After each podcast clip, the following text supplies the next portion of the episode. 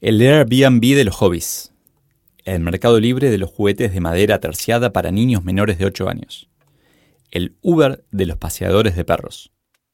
Les juro que dos de los tres son reales. Hoy me toca a mí. Llegó la hora de contarles el método Netflix, que mencioné varias veces, generando intriga, ansiedad e interés. Espero. Este es el capítulo El método Netflix para que los niños escriban bien y hagan otras cosas bien también, del libro Soy Solo. Más información en soysolo.com.ar. Otra técnica habitual para llamar la atención, como la de investir de glamour un proyecto asociándolo a empresas de moda, es hacer listas, como las que compartí en algún momento de 2017. Siete motivos por los que tenés que dejar de leer listas que empiezan con siete motivos. 1. Hay muchas cosas más interesantes que leer, pero requieren profundizar. Estas listas son tan abarcativas que suelen ser demasiado superficiales. 2.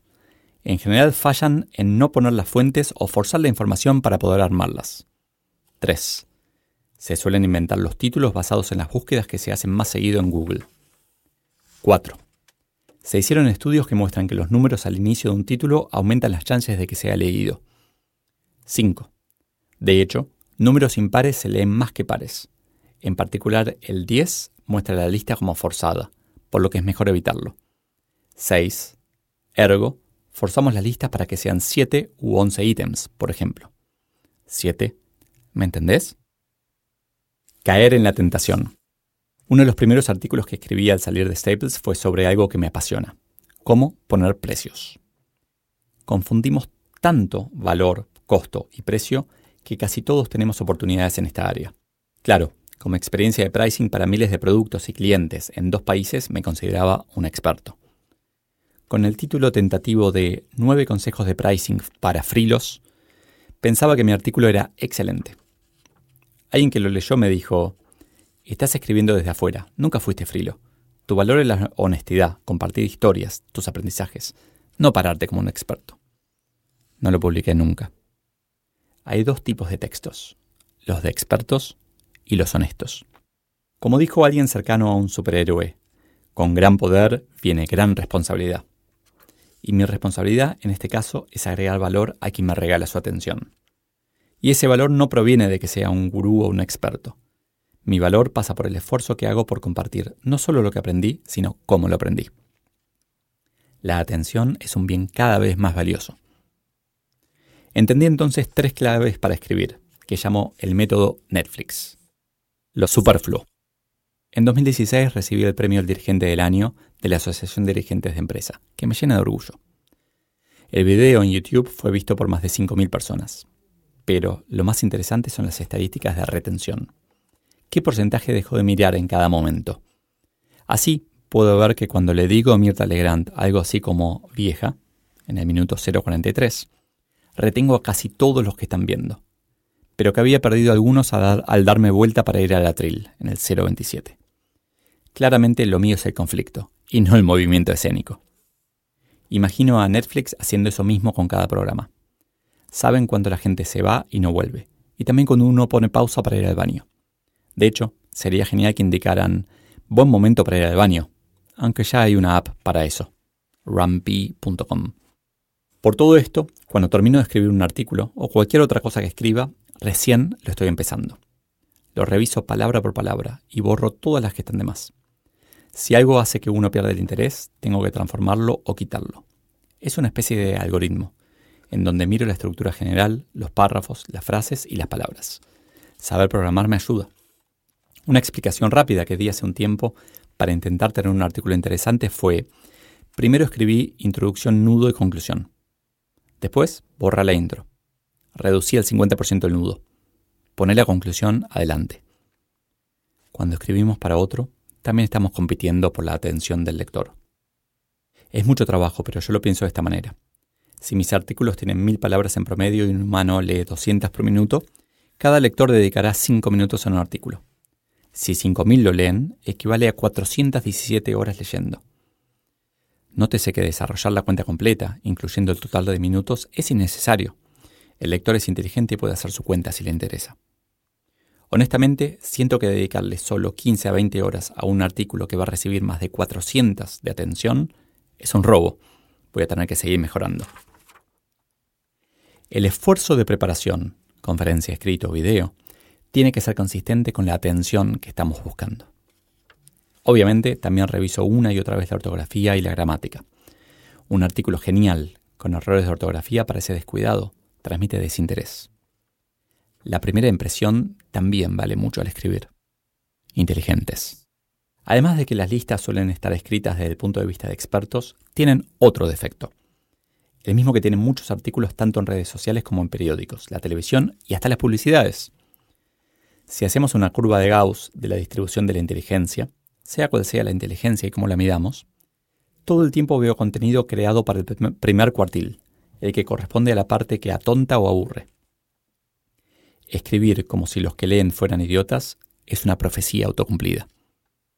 Cuando reviso mis textos trato de eliminar explicaciones innecesarias.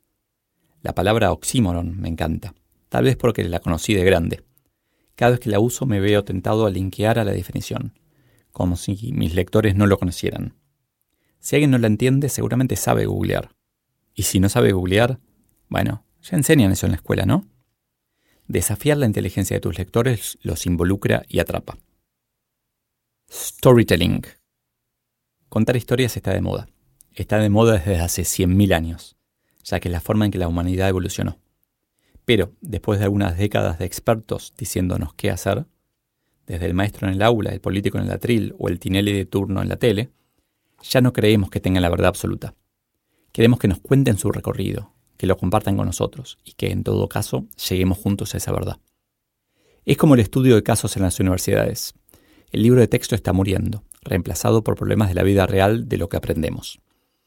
Se ve claro en las conferencias, pero es exactamente igual cuando escribo este capítulo o cuando preparo un mail. Ya no queremos el líder que nos diga, tú, McCabe, a la azotea. Ahora esperamos que nos traten como humanos y nos cuenten por qué la azotea es un lugar, lugar ideal para McCabe, el francotirador de SWAT en todos lados competimos por la atención. Y claramente Netflix lo hace también. Tratar al lector como inteligente y sobre todo dejar claro que el aprendizaje continúa suele llevarme también a dejar cabos sueltos, algo que además me permite saber dónde enfocarme. Este capítulo surgió porque varios me preguntaron a lo largo de estos meses qué es el método Netflix. Bueno, tal vez no esté tan mal asociarme a una marca exitosa. Hola, soy Leo Piccioli el Netflix de LinkedIn. Me encanta escribir sobre escribir, me encanta analizar cómo escribo y encontrar patrones y me doy cuenta de que es, como recursivo.